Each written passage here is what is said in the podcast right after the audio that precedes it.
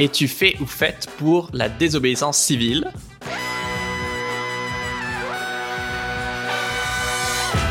Bienvenue dans Soif de Sens, l'émission des humains qui changent le monde. Chaque semaine, je reçois un invité écolo, comme aujourd'hui, féministe ou solidaire pour t'aider dans ta quête de sens. Et aujourd'hui, on accueille de nouveau Elodie Nas d'Alternativa et d'ANV COP21 pour parler de l'art de la désobéissance civile et ses dangers. Salut Elodie Salut on a fait un premier épisode euh, un peu bonus sur euh, une histoire incroyable, comment vous avez bloqué un sommet pétrolier pour vous faire plonger bah, au cœur d'une action de désobéissance civile.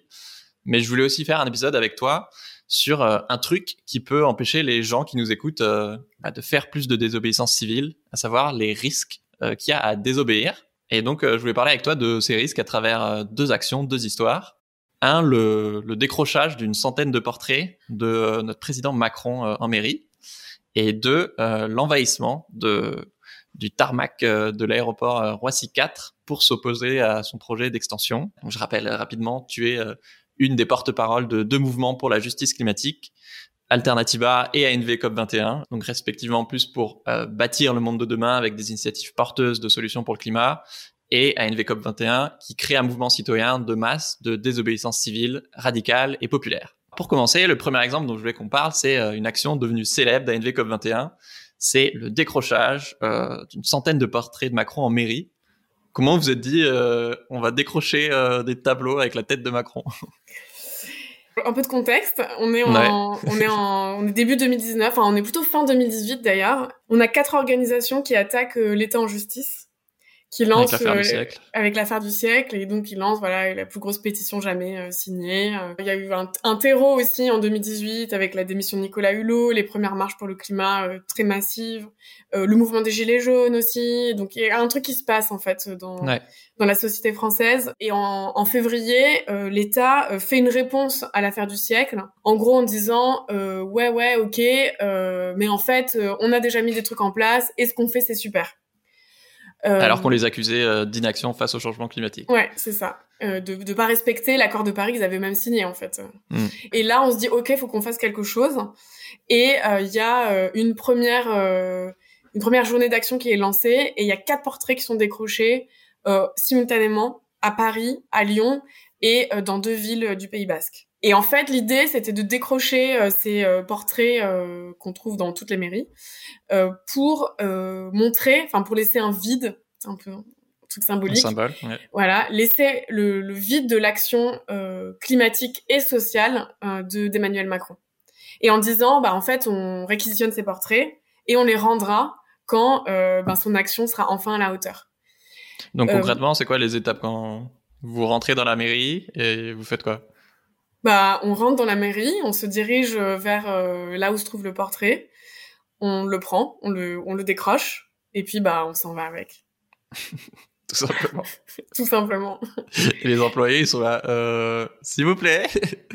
Bah, alors à l'époque, en 2019, tu vois, on n'avait pas le Covid, donc euh, c'était quand même, euh, voilà, les mairies, c'est des endroits où tu peux rentrer, c'est ah, et vous voyez même pas forcément Bah après chaque ah oui, chaque... chaque action a été différente puisqu'on a fait euh, on a il y a 151 portraits qui ont été décrochés euh, depuis donc euh, oui. voilà une grosse série. Et c'est vrai que à la à la suite de ces quatre décrochages ça a fait parler. Il y a une réaction aussi au, enfin, assez haut niveau de l'État parce que ouais, on a des ministres qui se sont exprimés qui qui n'étaient pas contents il euh, y a euh, la brigade antiterroriste qui a été saisie, euh, et puis on a eu des enfin ils ont on a des activistes qui ont été convoqués au commissariat et, et qui ont été mis en garde à vue pendant une dizaine d'heures. Et en même temps parallèlement bah on appelle à en décrocher plein. Et du coup bah il y a des activistes et des gens dont c'était leur première action aussi hein, qui sont allés décrocher des portraits dans des mairies partout en France. Et pendant cette action concrètement c'est c'était quoi les, les risques euh, physiques? Parce que j'ai l'impression que, comme souvent, la, des fois, la réaction des forces de l'ordre et du gouvernement ont été un peu disproportionnées. C'était peut-être plus un peu après l'action, mais voilà, j'avais entendu qu'il y avait un activiste qui a été menotté une fois que tu es arrivé à sa coloc. Tu avais eu des perquisitions à 6 heures du matin. Ouais, ça c'est plutôt euh, effectivement la réponse sur l'action. Euh, bon, il n'y avait pas vraiment de risque physique. Hein. Enfin, je veux dire. Euh, oui, en même temps, ça prend 15 secondes. Voilà, c'était pas. Mais en, enfin, effectivement, en termes de risque juridique, eh ben, c'était. Alors, je disais juste physique d'abord. Ouais, mais et, mais par contre, mais enfin oui, mais ça va un peu ensemble parce que effectivement, euh, la réponse euh, policière, judiciaire a été quand même euh, assez importante. Donc effectivement, il y a eu des convocations, des gardes à vue, il y a eu quelques perquisitions de militants. Il y a un militant qui a été effectivement donc emmené en perquisition, menotté à sa coloc. Il y a eu des ça c'était en Alsace, il me semble, mais un, un voilà des, des policiers qui ont réveillé, enfin qui sont allés chez des, enfin chez un des militants à 6 heures du matin alors qu'il était avec ses enfants. Enfin voilà. bon, après, euh, les gens qui sont passés à l'action savaient qu'il y avait euh, des risques. Toujours, enfin voilà, on se prépare, mais euh, c'est vrai que la réponse a quand même été euh, a été disproportionnée. Mais en même temps, tu vois, c'est là où on a su qu'on avait touché quelque chose. Qu'on a parce que une action comme ça si t'as aucune réponse euh, sur les premières actions bah en fait euh, tu vois. Pas au début il y en avait que quatre des portraits décrochés et vous pensiez pas en faire euh, beaucoup plus quoi. Non et en fait ça vu que ça a engendré quelque chose enfin une réponse de, de, notre, de nos adversaires on les a continués. Tu vois ça ça en fait ça a engendré le, truc et on a eu donc c'est toujours c'est toujours en, en cours mais une quarantaine de procès euh, et ça, euh, alors c'est à la fois, je pense qu'on y reviendra, mais euh, quand même très difficile à vivre pour les militants. Mais en même temps, ça a été des tribunes politiques incroyables hein, parce que euh, en fait, ils nous ont donné le mieux de ce qu'on pouvait euh, avoir dans le sens où bah, on a utilisé ces procès pour, euh, tu vois, faire venir. Il y a des climatologues qui ont témoigné, des des responsables, enfin des, certains élus, des responsables d'organisation, des gens qui aussi constataient le changement climatique et l'impact mmh. des catastrophes climatiques dans leur territoire. Et donc, euh, bah, ça a fait beaucoup parler, en fait. Ouais, t'as une tribune juridique euh, et médiatique, quoi. Mm. Et à terme, effectivement, l'action... Euh... Toi, tu dis 40 procès, moi j'avais entendu 150 procès de militants. Non, alors c'est le nombre de militants, mais euh, par ah, procès, il y, en a, il y en a plusieurs. Ok. et en tout, ouais, il y a eu plus de 1000 heures de, de garde à vue. Juridiquement, dans ces procès, qu'est-ce qui, qu'est-ce qui risque ou risquait ces militants? Euh, alors, euh, je, je, vais me mélanger parce qu'on était en plein dans le procès de, du, du de Roissy là. Euh, On mais, en parler après. ouais, mais il me semble que euh, c'était euh, 5 ans d'emprisonnement et 75 000 euros d'amende pour les pour tentatives de vol. Enfin, en tout cas, c'était un peu ce genre de truc. Et c'est qui, qui qui les attaque? C'est qui qui dépose plainte? C'était c'était l'État. Il y a très peu de mairies qui ont été qui ont qui ont déposé plainte. Ah, c'est pas une, euh, c'est l'État en général. Ouais, c'est pas qui en particulier. Euh... C'est bah c'est le, le procureur qui saisit quoi. Euh, c'est beaucoup quand même 5 ans de prison et. Oui, après ça c'est pour vol et tu vois, c'est, enfin c'est un, c'est une peine maximale. C'est un peu, tu voles un œuf ou tu voles un bœuf, c'est la peine maximale, tu vois. Et après c'est, bah, c'est le procès qui détermine, c'est les juges qui déterminent combien tu. oui, c'est pour faire peur aussi quoi. Euh, si c'est si, ces chiffres, pardon, la 50 prisons par exemple, ça vous fait peur, euh, c'est normal. Euh, mais c'est aussi un truc important à préciser, euh, voilà, qu'il y a plein de rôles dans, dans une action et que euh, tu peux choisir ton rôle selon le degré de risque que tu es prêt à prendre. Et, et même sur cette action-là, bah, il y, a, y a aussi besoin de gens effectivement à la communication, à, bah, bosser les dossiers juridiques, à de la coordination ou plein d'autres choses, quoi. Ouais, carrément. Et puis euh, jusqu'à présent, sur les décrochages, euh, les plus, les peines les plus hautes, c'était euh, des amendes fermes de 500-600 euros d'amende. Donc c'est pas du tout, voilà, enfin c'est pas, c'est pas du tout autant que que que les grosses peines. Après, je pense que euh, on en est on en est pas là mais tu vois par exemple je sais pas si t'as suivi mais euh, il y a des militants de de Extinction Rebellion en Angleterre qui eux ont été condamnés euh, à de la prison ferme. C'est pas du tout le ah c'est c'est pas du tout le même système judiciaire donc on pas non plus mais mais voilà c'est pas c'est pas anodin Non, c'est pas anodin, mais parce qu'en mm. fait, ce qu'on fait n'est pas non plus anodin, même si effectivement, euh, tout le monde, euh, tout le monde n'est pas prêt à prendre ces risques et tout le monde ne les prend pas. Et c'est mm. ok. Tu disais pardon que les médias ont vachement bien relayé l'affaire et que c'est à cause de ça ou grâce à ça que vous avez multiplié les décrochages, plutôt parce que l'État justement s'est braqué et du coup ça vous a fait un effet de levier. Est-ce que euh, des fois dans des actions le, but c'est justement que l'État vous attaque en justice pour avoir une tribune et, et potentiellement plus d'impact? Non, pour l'instant, enfin on n'a jamais fait d'action pour, enfin, le, but c'est pas d'aller en procès. Ouais. C'est hyper dur de mettre des gens dans cette situation, tu vois. Enfin, en fait, on connaît les risques, on sait que euh, on peut se retrouver dans cette situation. Ouais. Et du coup, c'est comment on va l'utiliser à notre avantage. Oui. C'est ça en fait le, le la, la vraie stratégie. Toi, comment est-ce que ton rapport au risque de désobéir, il a, il a évolué? C'est ce que j'expliquais juste avant euh, euh, sur l'action de, de Pau où vraiment je me sentais voilà moi je voulais pas prendre de risques c'était ni physique mm. ni euh, ni juridique. Vraiment je ça, ça ne m'était jamais venu à l'esprit tu vois.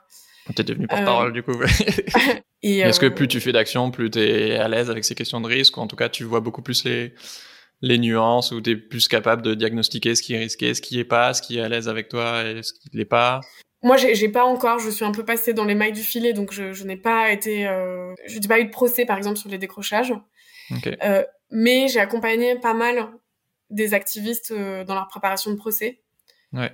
Donc euh, ça, je vois, même si chacun, chacune est différent, aussi mm. en fonction de son histoire, je vois les différentes étapes par lesquelles euh, il et elle passent, quoi. Et il passe par quelles étapes?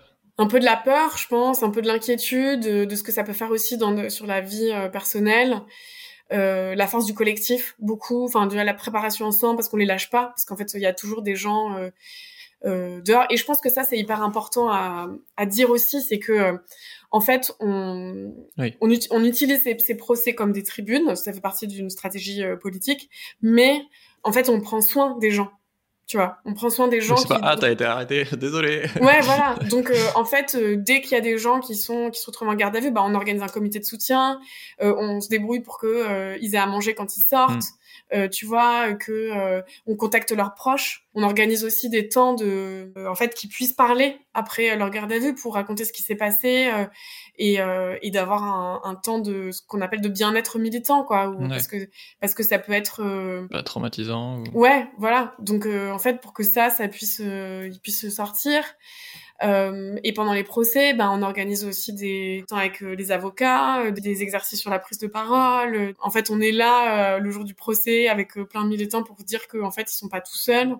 Tu vois, et ça, et, ça, c'est à la fois normal parce que c'est nos, c'est des camarades de lutte, tu vois. Certains sont des amis, c'est mais en fait ce n'est pas ce n'est pas que de la de la bonté d'âme tu vois enfin je veux dire c'est politique Mm. Et le, le soutien, euh, le soutien aux gens en garde à vue ou en procès, c'est extrêmement politique et c'est euh, c'est comment une organisation ne lâchera jamais les, les, enfin les siens, tu vois, enfin en tout cas les, les, les gens et euh, et aussi envoie un message aux autres en mode bah en fait si ça t'arrive, tu seras pas tout seul. Euh, sans toi, en... ah, je sais pas si c'est en sécurité, mais en tout cas si toi tu veux prendre des risques, bah on, on, on est ton backup. Donc moi dans ce cadre-là je sais que, enfin, je me sens beaucoup plus sereine pour me dire, euh, ouais, je suis, je suis prête à prendre des risques, quoi. Ouais. Ok. Et financièrement, par exemple, comment est-ce que vous faites pour euh, bah, payer euh, tous les frais de ces procès? Parce que ça doit, ça doit coûter un bras, quoi. Ouais, bah en plus euh, Alternativa Action non violente comme c'est des mouvements citoyens, donc on n'a pas euh, non plus des des milliardaires ou des beaucoup de voilà pas encore. des, des gens comme ça. Euh, et du coup on repose quand même beaucoup sur les dons. Et quand on se retrouve dans ce genre de situation bah en fait on oui on fait des appels aux dons pour pouvoir euh, euh soutenir euh, les activistes qui sont en procès pouvoir aussi organiser les mobilisations de soutien euh, etc quoi. Donc c'est vraiment important pour qu'on puisse soutenir comme il se doit les les activistes. Ça marche. Je vous mets un lien en description avec l'appel aux dons si ça vous intéresse. Euh, la deuxième action dont je voudrais parler avec toi, c'est euh, marchons sur les aéroports, ou comment vous avez envahi euh, le tarmac de, de, Roissy pour vous opposer au projet d'extension de l'aéroport et exiger la, la, réduction du trafic aérien. Euh, comment elle est née, cette action? En fait, c'est un appel national qui a été lancé par Alternativa à plein de, de groupes, enfin un peu dans la France entière. Ouais. On était juste avant la deuxième, le deuxième confinement, donc on était vraiment plein dans le Covid. Et il y a eu, euh, on en a beaucoup parlé, hein, il y a eu une, une baisse euh, forcément hein, avec les fermetures des frontières du trafic aérien. Euh, et en même temps, il y a eu beaucoup d'argent qui ont été donnés aux compagnies aériennes. Oui. Euh, pour les sauver euh, de cette euh, situation, sans aucune contrepartie écologique et sociale aussi, parce qu'il y avait des, des plans de, de réduction de d'emplois. Et c'était le cas avant le Covid. Il y avait dans plusieurs villes de France, à Marseille, à Nantes, à Nice, à Lille, euh, je vais pas me rappeler de, de toutes, mais et à Paris, des projets d'extension d'aéroports. Donc à la fois soit la construction d'un nouveau terminal comme à Roissy, soit des extensions de pistes ou des extensions d'horaires qui, dans tous les cas, auraient permis de de, faire croître euh, le, trafic aérien. Voilà, il y avait plein de, de, groupes locaux qui, euh, en fait, luttaient sur leur euh, leur propre, enfin contre les projets d'extension. Mmh.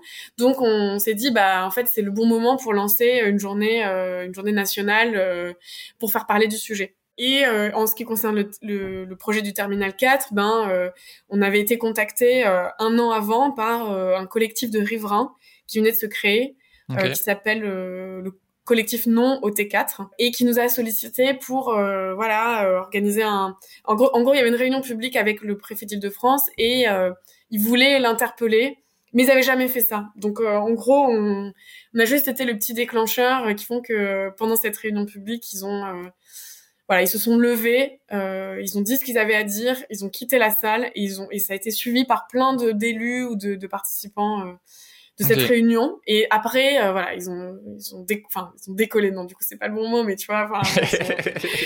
Et euh, ils donc, ont vu plus grand après, du coup. Ouais, et il y a donc cette ah, action, euh, cette action a été préparée avec euh, euh, donc euh, Alternative à Paris, euh, mais aussi le collectif Monté 4 et plein d'autres organisations, XR, Youth for Climate qui étaient présents, Greenpeace, enfin voilà, il y a plein de et aussi des organisations de riverains, l'Advocnar qui lutte contre les nuisances sonores qui sont très importantes proches de l'aéroport de Roissy. Ouais. Euh, des collectifs euh, scientifiques, euh, de salariés du secteur, étudiants, etc. Donc c'était quand même un gros truc. Et, concrètement, le jour J, alors, il, s'est passé quoi? Et donc le jour J, euh, et eh ben, alors il y avait deux trucs en parallèle. Ouais. c'est aussi là les, les, risques différents. il y avait 350 personnes en tout qui étaient à Roissy. une partie qui se trouvait dans l'aéroport donc euh, dans la partie euh, où on va embarquer en fait, et qui euh, du coup, il y a eu plein de personnes qui ont pris la parole pour parler de, enfin pour, dire pourquoi ce projet ne n'était pas, était une vraie bombe climatique en fait. Ouais. Et en même temps, il y a une centaine de d'activistes qui ont découpé un bout de grillage et qui sont rentrés sur les pistes. Ils se sont postés au pied d'un avion et là, c'est un peu les images qu'on a vues euh, des euh, justement de ces prises de parole euh, au pied d'un avion en mode bah en fait ce, projet est un non-sens total et on est là pour l'empêcher en fait. Mais c'était c'est aussi facile que ça de rentrer sur un aéroport ou vous avez été hyper malin? Parce que c'est c'est un peu flippant quoi. Oui, après c'était donc quand même dire que c'était pas les pistes. Euh, c'était pas les pistes où décoller les avions, hein, parce que c'est hyper dangereux. C'était une, une, partie euh, avant, euh, enfin une sorte de, garage, de parking, ouais. Voilà. Enfin, on a après bah, on a quand pas même. non plus. Non, mais on a, enfin, il a fallu découper effectivement les grillages et on a été très vite repéré par des gendarmes, les gendarmes de l'aéroport qui étaient présents, quoi. Ok. Et du coup, ils ont réagi comment? Et du coup, il y a eu un peu un jeu de, de chat et de la souris euh, sur euh, sur le tarmac. à courir euh, dans tous les sens. Ouais, voilà, jusqu'à ce que tout le monde se rassemble. Il y a eu ce temps de, de prise de parole, et puis bah ils les ont encerclés et ils les ont emmenés en garde à vue. Donc je sais pas, ça a duré 45 minutes, je pense, tout ça. et ils les ont tous emmenés en garde à vue. Je voudrais apporter un peu de nuance parce que c'est vrai que la la garde à vue, si t'en as jamais fait, bah ça peut faire peur, quoi. Mais c'est vrai que, comme tu le dis, ça fait partie du jeu et les gens savent les risques qu'ils encourent. Euh, c'est clair que c'est un moment désagréable, mais en, soi, c'est pas forcément la, la, fin du monde. Et surtout, tu as un casier judiciaire que s'il y a un procès et que t'es condamné, ce qui en soi est très très rare. Quoi. Enfin, quand même, je pense qu'il faut pas prendre à la légère parce que euh, ça peut être émotionnellement dur. Euh, ouais. Euh, c'est quand même euh, de la privation de liberté. Hein. Pour certains, ça. Enfin, sur cette action, il y en a qui sont restés 33 heures en garde à vue, donc c'est très, très long, hein, avec en fait, ils savent pas quand est-ce qu'ils vont sortir. 33 heures. Ouais, 33 heures. Euh, mais on voit aussi, tu vois, on voit aussi qu'il y a une répression qui grandit euh, face aux militants climat. Donc ça, c'est quand même pas, voilà, enfin, il faut aussi l'avoir en tête. Mais c'est pas normal en fait. On ne devrait pas mettre, enfin, garde à vue prolongée pour, pour, ce type d'action quoi. En fait, c'est bon, mm. c'est un autre sujet. Mais et en fait, surtout, encore une fois, on se, on se prépare. Donc, on donne aussi des conseils de comment, comment on voilà, qu'est-ce qui se passe en garde à vue. On a des avocats aussi euh, qui euh, qui assistent les les, euh, les personnes qui sont auditionnées. Hmm. Donc on, encore une fois, on les laisse pas seuls quoi. Ouais. Et vous avez réussi du coup. Le projet a été annulé. Bravo. Et donc le, le, projet a été annulé. Euh, il a été donc Barbara Pompili, ministre de l'écologie, qui l'a annoncé en février, donc quelques mois après, février 2021. après, euh, on, on, a eu vent de, euh, voilà, notamment le PDG euh, d'aéroport de Paris, qui lui n'a pas abandonné le projet et qui compte bien faire quelque chose. Donc on reste quand même très vigilant et vigilante sur ouais. voilà qu'est-ce qui va se passer à Roissy et comment ils vont trouver une solution de faire croître le trafic dans tous les cas. Mais c'était quand même voilà c'est une première victoire énorme euh, et en fait, quand même, tu sais, c'est fou, mais euh, c'est rare d'avoir des victoires comme ça. Et des fois, on n'est pas, euh, on n'est pas beaucoup forcément préparé à savoir comment bien les fêter. Ouais. Euh, célébrer ça. et ça nous a pris un peu de cours. On savait, on pensait pas que ça allait. C'est marrant hein, quand même. Enfin, tu vois, genre, bah, un peu. La culture de la défaite. Ouais, c'est ça. Alors que non, non, en fait, on gagne. Euh, on peut gagner aussi beaucoup plus vite que euh, ce qu'on imaginait, parce qu'on s'était dit que ça allait être une lutte, euh, tu vois. Quand tu vois Notre-Dame-des-Landes, quand tu vois aussi la lutte contre Europa City, donc le gros centre commercial sur le triangle de Gonesse, quoi, en, région parisienne, ça, enfin voilà, ça a duré dix ans cette lutte, quoi, et c'est pas encore tout à fait fini, mmh. donc. mais c'est ça, tu commences un combat, mais tu sais jamais si ça va être plié en 15 jours, parce que t'as un ministre qui, qui va appuyer sur le bouton ou si t'en as pour 8 ans et que. C'est ça. c'est un problème. Mais des fois, t'as des bonnes surprises. Bah oui. Moi, j'avais participé effectivement à une de vos actions pour euh, nettoyer la Société Générale qui investit massivement dans les énergies fossiles. On avait un peu bloqué l'avenue de l'Opéra et j'avais fait une vidéo YouTube dessus. Mais ça pour dire qu'en amont, j'avais fait une de vos formations à, à désobéissance civile. Et les deux trucs qui m'avaient marqué, c'était un, euh, d'apprendre à être un poids mort pour retarder euh, bah, les policiers qui essaient de te dégager, quoi. Et deux, c'était que bah, vous donnez vachement de conseils très pratiques. Euh, voilà, si tu te fais arrêter, euh, qu'est-ce que tu peux faire, qu'est-ce que tu peux pas faire, qu'est-ce que voilà. Est-ce que tu peux nous dire euh, des conseils Comment est-ce qu'il faut réagir en cas d'arrestation par des flics pendant une action? Quels sont tes droits, etc. Ouais, je, je vais, je vais peut-être pas tout dire. oui, bien sûr. Mais euh, et puis surtout c'est euh, ce que nous on conseille quand tu es arrêté, notamment pour un contrôle d'identité. Et en fait au bout, au bout de 4 heures maximum, tu dois être notifié euh, d'une d'une garde à vue. En fait, quand tu es placé en garde à vue, on doit te dire Monsieur, Madame, vous êtes placé en garde à vue. Ça c'est en fait ce qui est vraiment important peut-être aussi de dire, c'est que c'est hyper important de connaître vos droits parce que on a eu plein d'expériences dans lesquelles euh, les euh, policiers ou les gendarmes face, euh, enfin, auxquels on était, soit ne les respectent pas, soit même ne les connaissent pas, en fait. Hmm. Donc voilà, ça dit quelque chose de la justice aujourd'hui. Mais en fait, nous, on doit connaître nos droits. Enfin, en tant que citoyen, dans tous les cas, on, doit connaître. Hmm. C'est vraiment hyper important euh, d'avoir ça en tête. Donc, par exemple, demander euh, est-ce que euh, là vous me contrôlez pour un contrôle d'identité ou est-ce que vous m'arrêtez pour une garde à vue quoi? Ouais, c'est ça. Et donc on, doit être notifié. les gardes à vue, c'est 24 heures renouvelables une fois. ce qui est déjà vachement long. Quoi. Ce qui est très long, ce qui est très très long. En garde à vue, on a le droit de, de, donner, de garder le silence en fait et, et de, ne, de, ne, pas parler. ça, c'est vraiment un droit. Euh, parce que euh, ce qui pourra, euh, ça fait très série américaine en fait ce que je veux dire, mais ce que, ce que vous dites ce pourra, voilà, c'est ça. ce que vous pouvez dire serait, pourrait être utilisé contre vous. C'est vrai. C'est vrai. Donc du coup, ce que aussi parce que c'est, ça fait partie de notre stratégie de, en fait, c'est pas c'est pas à la police qu'on veut parler quoi c'est soit enfin c'est à la justice ou c'est avoir une tribune mm. donc donc ça c'est ouais. Euh, Donc à part donner euh, ton nom, prénom, euh, je sais pas, ton adresse, quoi, dis le moins de choses possible pour éviter que ça se retourne contre toi. C'est ça. Et surtout, en garde à vue, on a le droit de faire appel à un avocat. Ouais. on a le droit de contacter un proche aussi. si on n'a pas d'avocat, on peut en demander un. on a le droit de faire appel à un médecin si on n'est pas bien, si voilà, si on n'a pas nos médicaments. Oui, si t'as été gazé ou si t'as. Ouais, voilà, enfin, ça sert à rien de le faire si c'est pas le cas parce que ça retarde aussi les choses. Mais euh, si t'en as besoin, bah faut le faire quoi.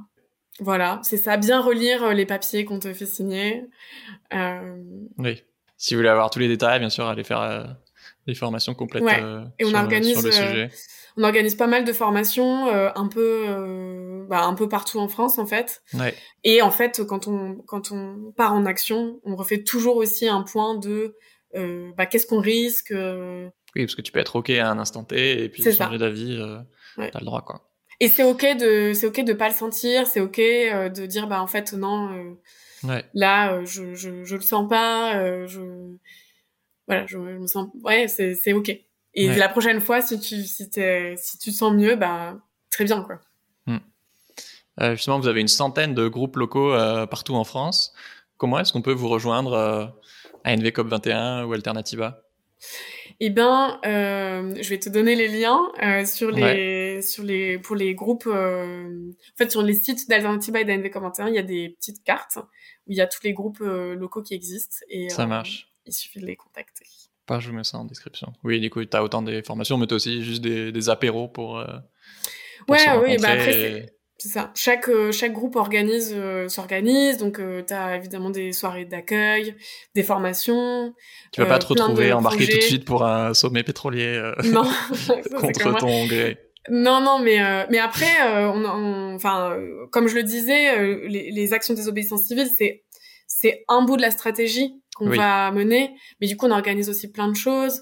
on a aussi organisé les grandes marches pour le climat depuis 2018. Euh, on des, plaidoyers. On, on, fait du plaidoyer au niveau local, notamment.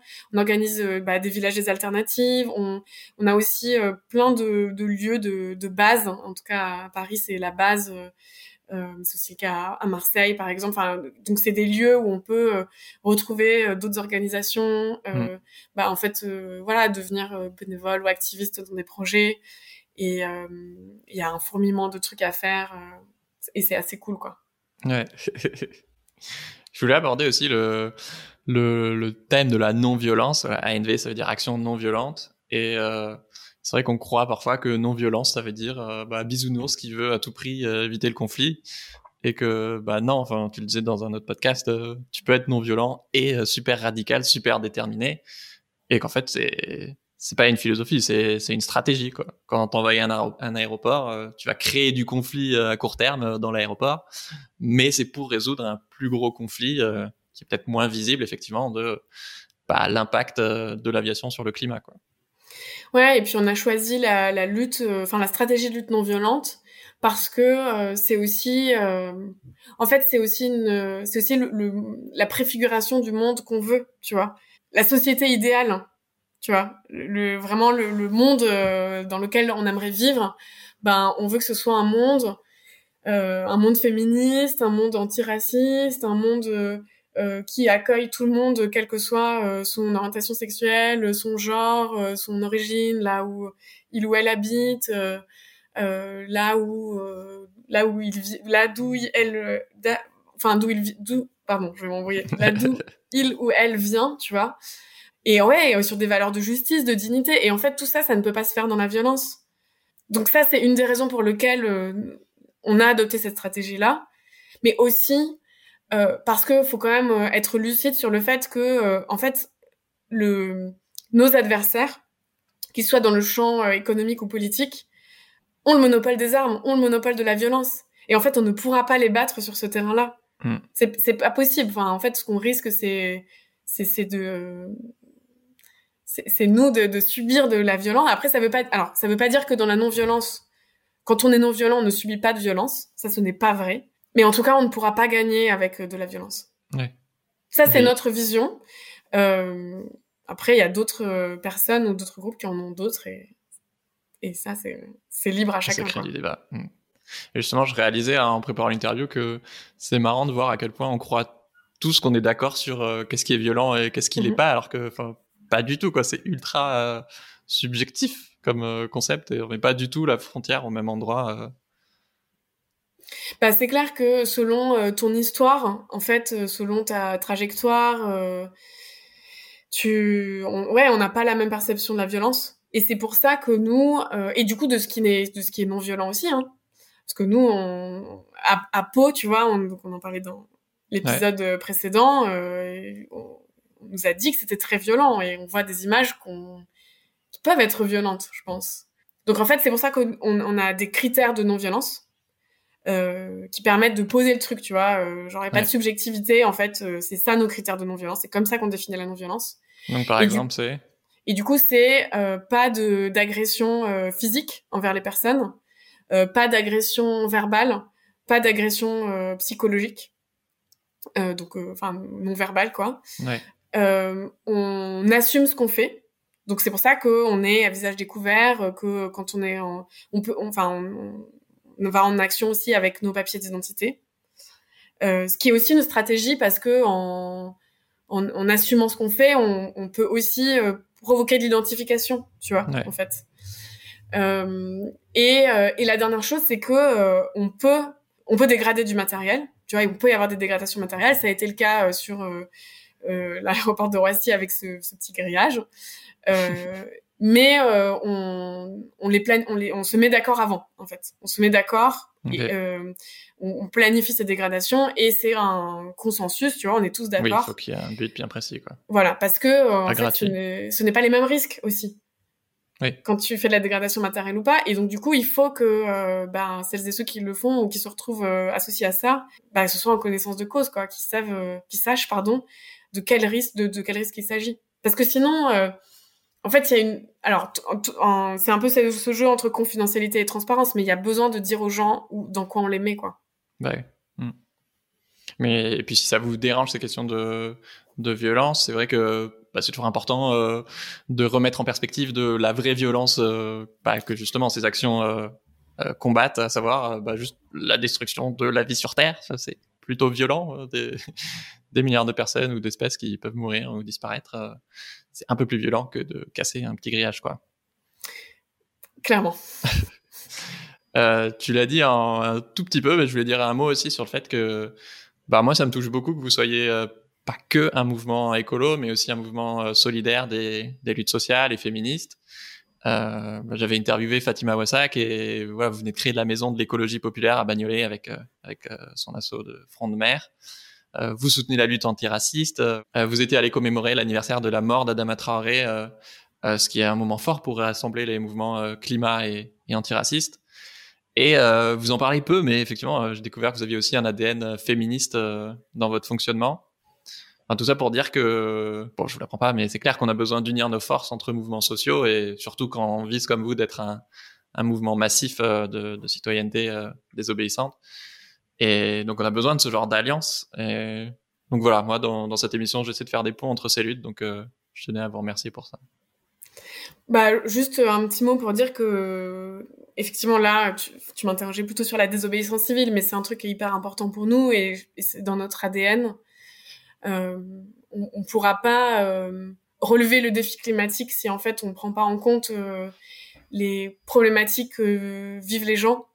Tu vois, le, le fait euh, que les gens euh, vivent euh, ben, dans des quartiers, enfin en tout cas qu'il y ait des personnes qui vivent dans des quartiers qui sont plus soumis à la pollution de l'air, qui sont dans des logements mal isolés, qui connaissent la faim, qui connaissent le froid, tu vois, qui, qui voilà, qui, qui, qui ont peut-être d'autres préoccupations. la question des violences policières, elle est, elle est essentielle pour repenser le type de société qu'on qu'on veut. Et en fait, euh, vraiment nous on, s'inscrit euh, complètement à l'opposé euh, des mouvements qui enfin des organisations climat ou environnementalistes qui voilà qui pensent que la croissance verte, la technologie vont nous permettre de continuer à vivre comme avant et que le seul problème c'est la décarbonation de enfin c'est la décarbonation parce que enfin nous on pense que malgré tout peut-être que la crise climatique c'est aussi une opportunité de vie enfin de enfin en même temps plus le temps passe et moins on peut dire ça mais euh, ouais de repenser le notre notre modèle de société quoi et on mm. et, et, vraiment dans, dans dans ce cas emblématique euh, et dans ce qu'a porté le comité Adama on pouvait pas rester euh, sans rien faire en fait parce que c'est alors il y, a eu cette cette marche de 2020, mais enfin dont on a beaucoup parlé, mais il y avait il y a eu des choses avant qui étaient moins visibles. C'est vrai que lors de la marche du siècle, donc c'était le 16 mars 2019.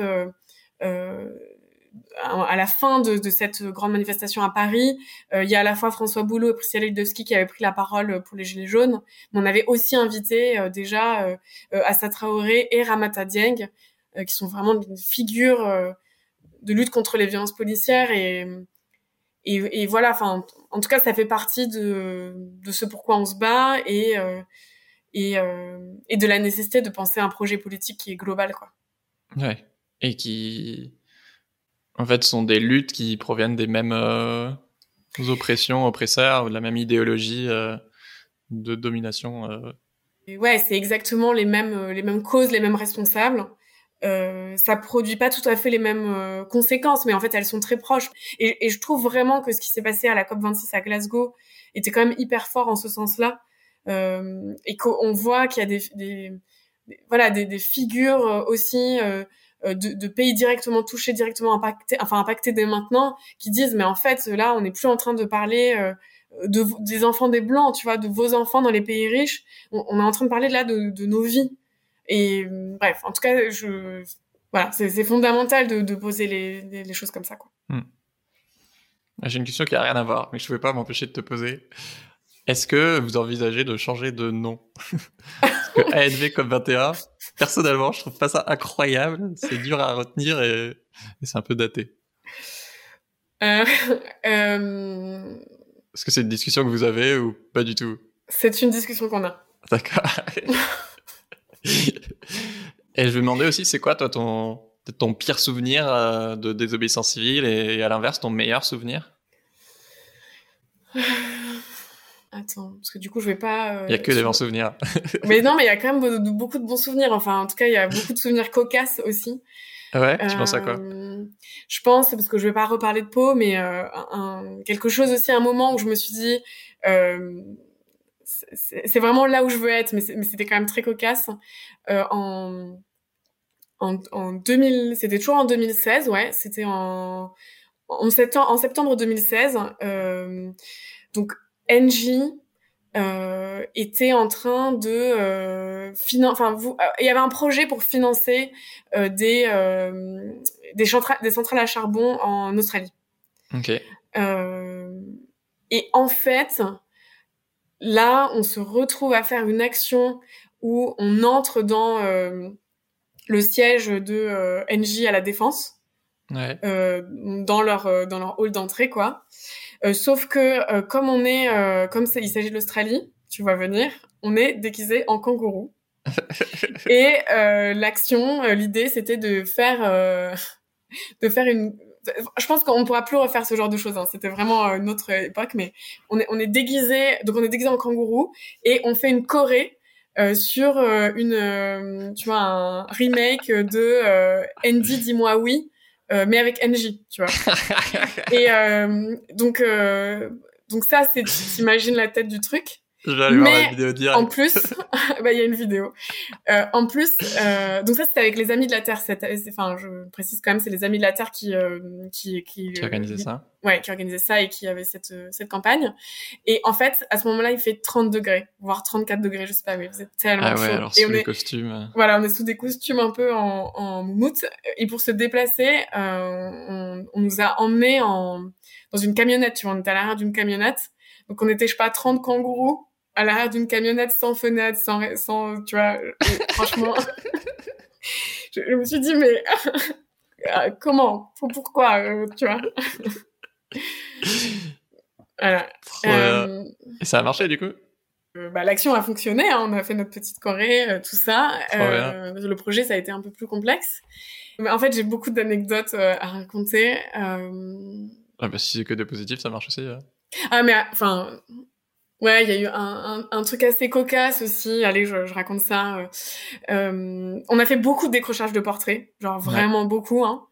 Euh, et euh, et un, un, des, un beau décrochage qu'on a fait euh, à Paris, c'était dans la mairie du 20e, 19e ou 20e. Mmh, et Ouais, et en fait, euh, le c'est un grand hall, vraiment, il était euh, très beau, et le portrait était dans le hall, et euh, c'était le jour de la grève des jeunes, grève des jeunes mondiale, donc on a emmené une centaine de jeunes pour ce décrochage. Sauf qu'au moment d'arriver, on voit que le portrait est vissé ah. au mur, tu vois. Ils avaient prévu le coup. Et on n'avait pas du tout prévu le coup.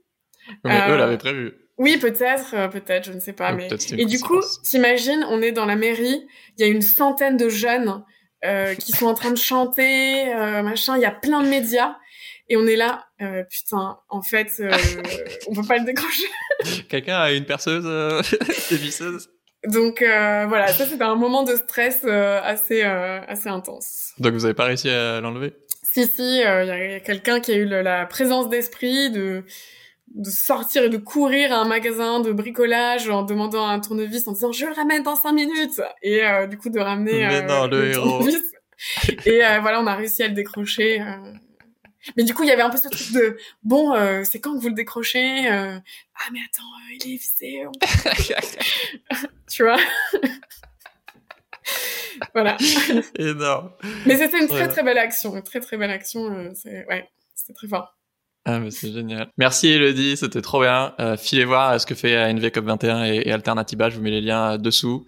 Écoutez le premier épisode qu'on a fait ensemble, euh, euh, qui est sorti la semaine dernière, si vous l'avez pas encore écouté.